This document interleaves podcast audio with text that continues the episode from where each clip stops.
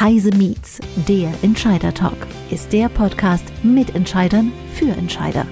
Wir besprechen kritische, aktuelle und zukunftsgerichtete Themen aus der Perspektive eines Entscheiders. Gisela Strenat begrüßt Persönlichkeiten aus Wirtschaft, Wissenschaft und Politik. Immer aktuell und nah am Geschehen. Gisela Strenat spricht heute mit Peter Burkhardt, Geschäftsführer der Tech Consult, über das Thema, warum ITK Research in Deutschland wichtig ist. Hallo Peter, herzlich willkommen bei Heise Meets. Ja, wir beide kennen uns jetzt seit fast 25 Jahren. Und wenn ich nochmal so zurückdenke, hast du mir vor 20 Jahren, als ich neue Marketingchefin von Fujitsu Siemens wurde, mit Tech Consult sehr helfen können. Ich sollte ein neues Field- und Produktmarketing aufbauen. Leider fehlten uns damals alle relevanten Marktdaten für den deutschen Markt. Mit eurer Hilfe haben wir damals ein neues Panel und Produkt geschaffen. Du hast das Research- und Analystenhaus Tech Consult vor fast 30 Jahren gegründet. Damit wurde ein Research-Unternehmen im deutschen ITK-Umfeld geschaffen, das bis heute ein wichtiger Marktbegleiter für ITK-Anbieter und Anwender ist. Wie ist es zu der Gründungsidee gekommen? Ja, ähm, äh, es ist tatsächlich so, wir kennen uns wirklich schon 25 Jahre, das freut mich auch. ähm, und das ist etwa fünf Jahre weniger, als es die Tech Consult gibt, die ja eigentlich zunächst ähm, als ähm, ja, Beratungsunternehmen gedacht war und auch gegründet wurde. Und das äh, kam aus meiner Zeit vom VDI, VDE Technologiezentrum her, eine Technologiezentrum GmbH in Kassel, die ein Projekt war über fünf Jahre die letztendlich mittelständische Unternehmen begleitet hatte in ihrem Go-to-Market, sie unterstützt hätte, Technologieanbieterunternehmen, muss man dazu sagen, unterstützt hat, aber auch die Anwender dieser Technologien unterstützt hat, also Messsteuerregelsysteme und so weiter. Äh, und ich habe in dieser Zeit halt gesehen, dass sowohl auf der Anbieterseite als auch auf dieser Anwenderseite äh, ständig, ja, ich sag mal, ähm, Erklärungsbedarfe bestanden. Also Nutzenversprechen, die die Anbieterseite äh, geben musste, waren nicht richtig vorhanden. Die Innovationen gab es, sie wurden nicht richtig erklärt gegenüber den potenziellen Anwendern. Und das Ganze letztendlich zu begleiten und zu justieren, das war die Aufgabe dieses äh, VDI Technologiezentrums. Und für mich kam dann die Idee halt zu sagen, das, was man damals gemacht hat in einem Markt, der sehr technologiegetrieben war, sehr viele schnelle Innovationszyklen hatte, ähm, da musst du etwas aufbauen. Und was kommt diesen, nahe, diesen Markt nahe, den wir damals gesehen haben? Äh, oder ist sogar vielleicht noch ein Schritt technologielebiger und innovationsgetriebener? Das war der ITK-Markt. Und äh, zu diesem Zeitpunkt habe ich mich dann halt entschlossen, zunächst dieses sogenannte Beratungsunternehmen zu gründen, die Tech Consult für die ITK-Industrie.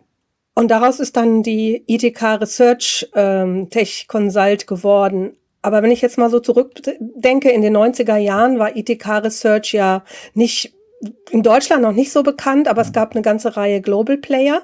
Also ich denke da so an Gartner, äh, die eben dieses ITK Research auch angeboten haben, bei dem man Marktzahlen kaufen konnten, konnte und so weiter. War da nicht ein lokaler Schwerpunkt ein bisschen problematisch? Ähm, es ist ja, es ist eigentlich dadurch erst gekommen, muss ich dazu sagen. Also quasi dieser Research, der vorher noch gar nicht als in der Planung direkt drin war, weil wir haben oder wir sind davon ausgegangen, relativ früh, dass viele Informationen vorliegen, dass man als Beratungsunternehmen Informationen zur Verfügung hat, sowohl global äh, nutzen kann, von entsprechenden Anbietern zukaufen kann und so weiter. Und das fiel halt sehr, sehr früh auf, dass entsprechende Informationen, lokale Informationen fehlten äh, gerade halt letztendlich Informationen, die ja für bestimmte Märkte, für bestimmte Branchen zur Verfügung stehen sollten, haben wir nicht gefunden. Und aus diesem Grund ist die Idee des Research- und Analystenhaus entstanden. Das heißt, wir sind ziemlich früh in diese Research-Phase reingekommen. Das ist noch innerhalb des ersten Jahres geschehen, weil wir gesagt haben, das, was wir brauchen, was wir als Basisinformationen brauchen, um diese Beratung auszuführen, das ist einfach nicht vorhanden. Und insofern Genau. Das kann ich eigentlich nur bestätigen, das weißt du. Ja. Ich bin, ähm, ich bin damals Marketingchefin von Fujitsu Siemens geworden.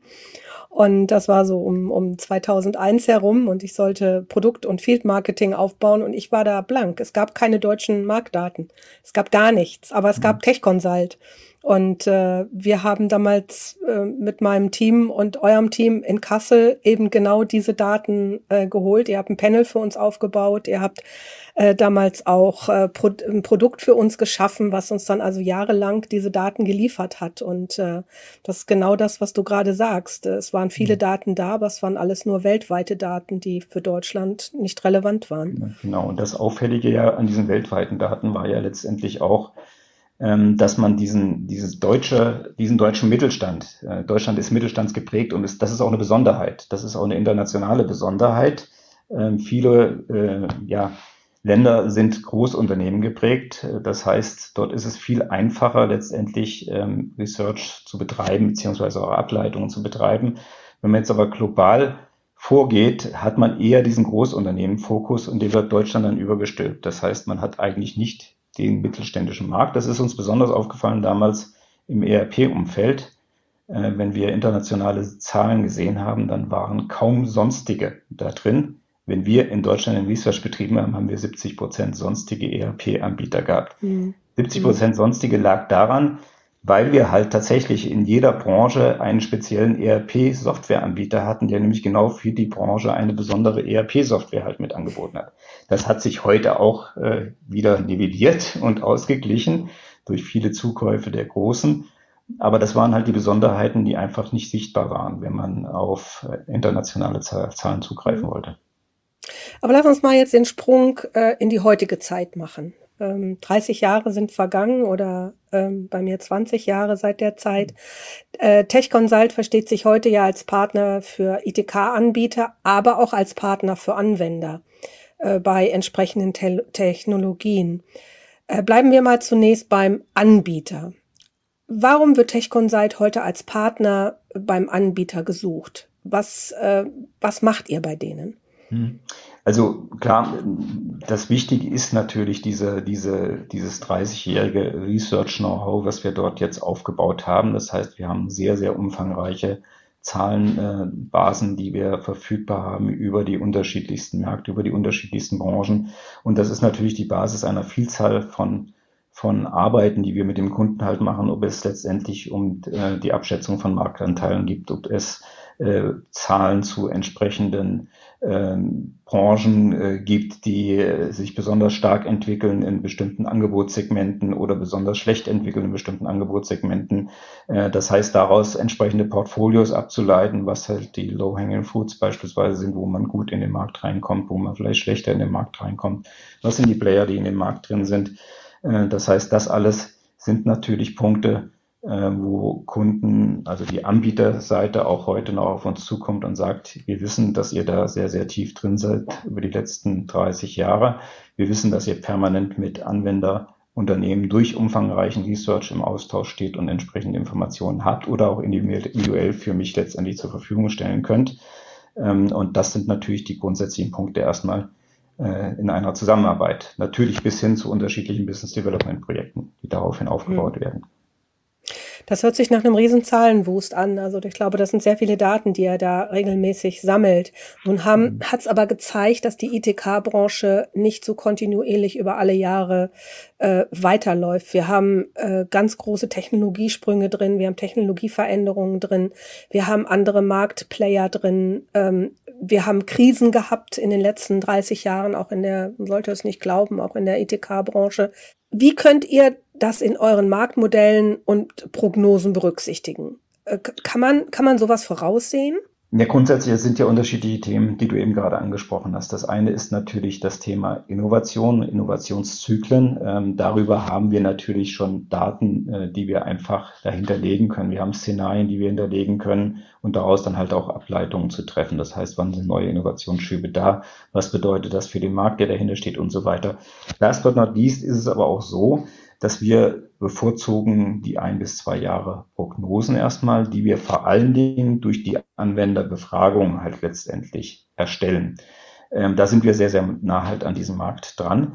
Das hilft uns auch nicht, wenn ein 9-11 dazwischen kommt. Das ist ganz klar. Das können wir nicht kalkulieren. Das konnte keiner mit einplanen. Und was dann passiert, das ist auch noch nicht klar. Das heißt, das kann man nur durch entsprechende Szenarien versuchen, erstmal zu erfassen. Für uns war es aber auch immer wichtig, gerade in solchen Phasen dann sehr, sehr eng wiederum mit der Anwenderlandschaft äh, zusammenzuarbeiten. Das heißt, dort in Kontakt zu sein mit umfangreichen Befragungen, sodass wir entsprechende Ableitungen, zeitnahe Ableitungen treffen können, um halt das entsprechende oder die entsprechenden Forecasts, die wir erstellt haben, dann auch zeitnah und auch realitätsnah halt zu korrigieren. Das ist euer Research-Teil, aber du hast ja vorhin gesagt, eigentlich war ja euer Ansatz auch Business Development. Macht ja. ihr diesen Business Development-Zweig heute bei der Tech Consult immer noch? Und äh, wen unterstützt ihr da? Anwender, Anbieter? Äh, was ist da eure spezielle Aufgabenstellung?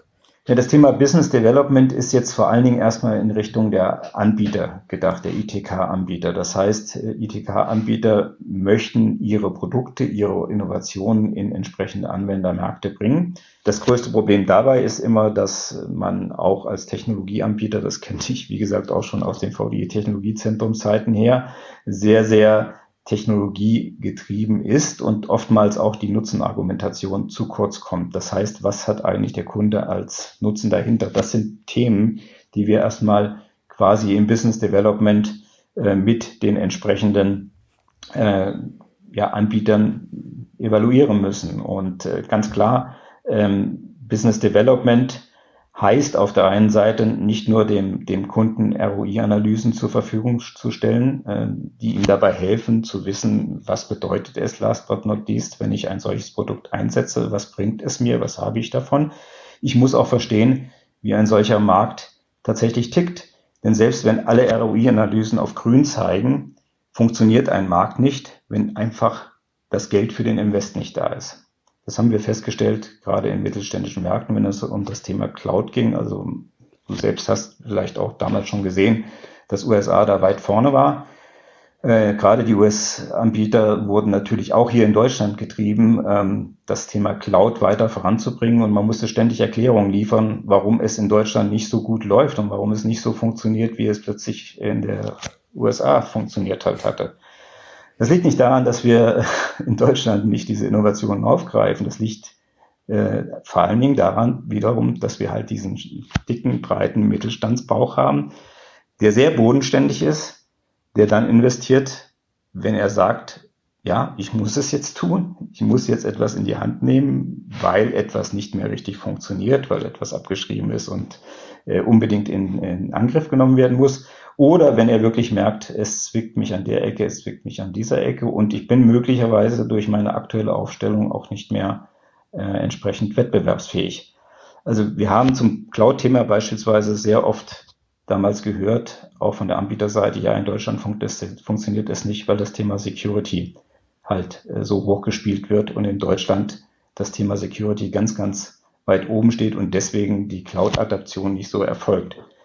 Das ist nur ein Teil und das stimmte auch nicht komplett so, sondern es war im Wesentlichen tatsächlich auch das Thema Invest und auch eine Cloud-Migration bedeutet erstmal Invest äh, und das haben halt bestimmte Märkte halt nicht. Das heißt, Business Development bedeutet für uns, vom Markt her Kunden zu beraten, wo sie hingehen können, was sie an Argumentationen letztendlich bringen müssen, wie ihre Produkte aussehen müssen, welche Unterstützungsleistungen sie bringen müssen, auch in unterschiedlichen Phasen, Phasen des Entscheidungsprozesses des Kunden.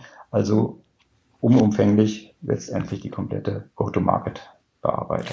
Für mich heißt das, höre ich da aber auch raus, dass ihr auch ähm, Entscheidern beim ETK-Anbieter, also dem, dem Management, dem Marketing oder dem Vertrieb auch Hilfen an die Hand gebt, den, äh, den deutschen Markt zu verstehen und auch die Argumente zu verstehen, warum vielleicht an der einen oder anderen Stelle noch ein bisschen Zurückhaltung da ist. Du hast eben das Cloud-Beispiel gebracht, das hm. könnte man jetzt ja auf alle, alle möglichen äh, Themenfelder bringen. Das heißt, ihr versucht ähm, zu sensibilisieren und äh, eben den, den deutschen Markt transparent zu machen. So verstehe ich das. Ist ja, das richtig? Das ist, das ist richtig. Das versuchen wir von der Anbieterseite her auf jeden Fall. Das heißt, dass wir die Anbieter erstmal sensibilisieren, wo sind überhaupt die Problemfelder auf der Anwenderseite und wie kannst du diese Problemfelder last but not least auch mit deinen äh, Innovationen nutzen argumentiert letztendlich dem Kunden äh, entgegenbringen. Das ist die Hauptaufgabe. Mhm. Ähm, aber die andere Frage, und wenn ich das jetzt so richtig verstanden habe, also bitte korrigiere mich, ist ja auch, äh, wie unterstützen wir ihn denn möglicherweise tatsächlich damit auch zu den Kunden zu kommen? Und genau. da hilft der Research tatsächlich auch. Da hilft der Research mhm. auch, äh, den ITK-Anbietern zum Kunden zu kommen. Wir nennen das beratungsorientierter Content. Das heißt, wenn ich ähm, meine Anbieterlandschaft oder meine Anwenderlandschaft, ich korrigiere mich ähm, äh, letztendlich ähm, kenne, wenn ich die Problemfelder kenne und diese aufzeige und diese auf einer neutralen Basis aufzeigen kann, wie beispielsweise einer Studie, sensibilisiere ich diese Anwenderfelder, also meine potenziellen Kunden für das Thema, mhm. äh, das den Kunden mhm. gegebenenfalls überhaupt noch nicht bewusst ist. Das heißt, äh, ich und ich oder beziehungsweise wir als als Tech Consult unterstützen praktisch diese äh, Anbieter dann mit solchen äh, Studien, um damit dann auch äh, ja die Märkte zu sensibilisieren. Das geht so weit, dass wir die Daten sogar, die wir in diesen Studien praktisch erheben, das heißt auch diese Befragungsdaten nachher als Benchmark-Daten nutzen können für Checksysteme, wo einzelne ja, Anwenderunternehmen reingehen können, sich selbst prüfen können und überprüfen können, wie sind sie aufgestellt zu anderen Unternehmen ihrer Branche und Größenklasse und damit letztendlich feststellen können, an welchen Punkten sie arbeiten müssen, um sich zu optimieren und auch für die Zukunft wettbewerbsfähig zu sein. Mhm. Das heißt, das hattest du ja auch am Anfang schon gesagt, ihr ähm, habt nicht nur ein Angebot für die ITK-Anbieter, für die IT-Unternehmen, sondern ihr habt auch ein Angebot für den Anwender, für die Anwenderunternehmen. Die sind ja auch in der Problematik, dass sie gucken müssen, wo stehe ich? Äh, die müssen schauen, wer ist für mich der richtige Lieferant. Du hast eben das, das Wort Checksysteme äh, gebracht. Ähm, fangen wir damit vielleicht einfach mal an. Was, welche Checksysteme bietet ihr heute an und äh, wo helfen die? Ja, also grundsätzlich bieten wir die unterschiedlichsten Checksysteme an. Das sind Checksysteme im Umfeld von Security, von IT-Security, Datensicherheit, wo Unternehmen einfach prüfen können, wie bin ich letztendlich dort aufgestellt, wie bin ich aufgestellt zu anderen Unternehmen, gegebenenfalls gleicher Branche und Größenklasse, um zu schauen, an welchen Ecken ich dort letztendlich nachher meine Security optimieren muss. Äh, das geht aber genauso weiter in Richtung Digitalisierung in Prozess, äh, Business Performance Checks, die, die wir haben. Ähm, das geht um den Modern Workplace beispielsweise, die Thematik. Das heißt, äh, wie bin ich zurzeit aufgestellt im Bereich des Modern Workplace? Wie muss ich mich letztendlich optimieren, um ja, einmal den Mitarbeitern das entsprechende Umfeld zu bieten. Auch jetzt gerade in der Pandemie haben es viele machen müssen, sind da reingekommen und haben festgestellt, an welchen Ecken es ihnen eigentlich noch fehlt, dass sie tatsächlich jetzt einen modernen Arbeitsplatz, einen flexiblen Arbeitsplatz auch zur Verfügung stellen können. Diese ganzen Checksysteme können halt entsprechende Anwenderunternehmen nutzen, um zunächst erstmal ihre Bedarfe selbst zu evaluieren und dann gegebenenfalls mit entsprechenden Anbietern äh, in Kontakt zu treten. Nun habe ich, jetzt habe ich diese, dieses Checksystem gemacht. Ich als, äh, als Unternehmer weiß ich jetzt, wo, an welchen Stellen es bei mir hakt. Nehmen wir mal so einen Security-Check und dann weiß ich, also da bin ich nicht ganz sicher und da habe ich eine Lücke und hier müsste ich jetzt noch irgendeine eine Security-Software äh, kaufen. Jetzt, jetzt weiß der, wo seine Lücken sind. Wie mhm. könnt ihr ihm dann weiterhelfen? Meine, er hat ja nun ein riesen Angebot draußen am Markt. Und äh, wahrscheinlich weiß der überhaupt nicht, was das richtige System für ihn, ihn ist. Könnt ihr an der Stelle auch weiter Unterstützung liefern oder hört ja, es dann für euch auf? Ja, äh, das können wir, können wir selbstverständlich, aber ich gehe vielleicht noch mal kurz einen Schritt zurück, ähm, weil diese Checksysteme, die jetzt verfügbar sind, so wie ich sie eben auch kurz erklärt habe, die können von einer Person ausgefüllt werden. Ähm, der muss aber das Unternehmen oder diejenige Person muss das Unternehmen sehr gut kennen. Man kann das auch gemeinsam machen, aber in aller Regel, wenn wir jetzt quasi in die Anwenderberatung reingehen und Anwendern halt tatsächlich dabei helfen wollen, wie sie beispielsweise in der Digitalisierung aufgestellt sind, dann ist es so, dass wir tatsächlich viele, viele äh, Teilnehmer dieses Unternehmen, die in solchen Prozessen, nehmen wir das Beispiel Digitalisierung der Fachbereiche, die in den einzelnen Fachbereichsprozessen mit eingebunden sind. Und die müssen die entsprechende Befragung halt beantworten und werden dann nachher final verglichen. Erst dann, wenn ich eine breite Menge dieser ja in den Prozessen involvierten Personen mit aufnehmen kann und analysieren kann innerhalb eines Unternehmens, kriege ich den kompletten Blick auf das Unternehmen. Und dann kann ich tatsächlich aus unserer Warte aus sagen, du musst dort optimieren, dort optimieren. Ja, und mit wem du das dann machen kannst, das ist dann die andere Seite. Äh, wir sind ja kein äh, IT-Systemhaus, wir sind nur ein Beratungshaus, was erstmal dabei unterstützen kann, entsprechende Informationen zu sammeln und zu schauen, was halt die bestmöglichen Optionen sind, die dort ein Anwender letztendlich nutzen kann.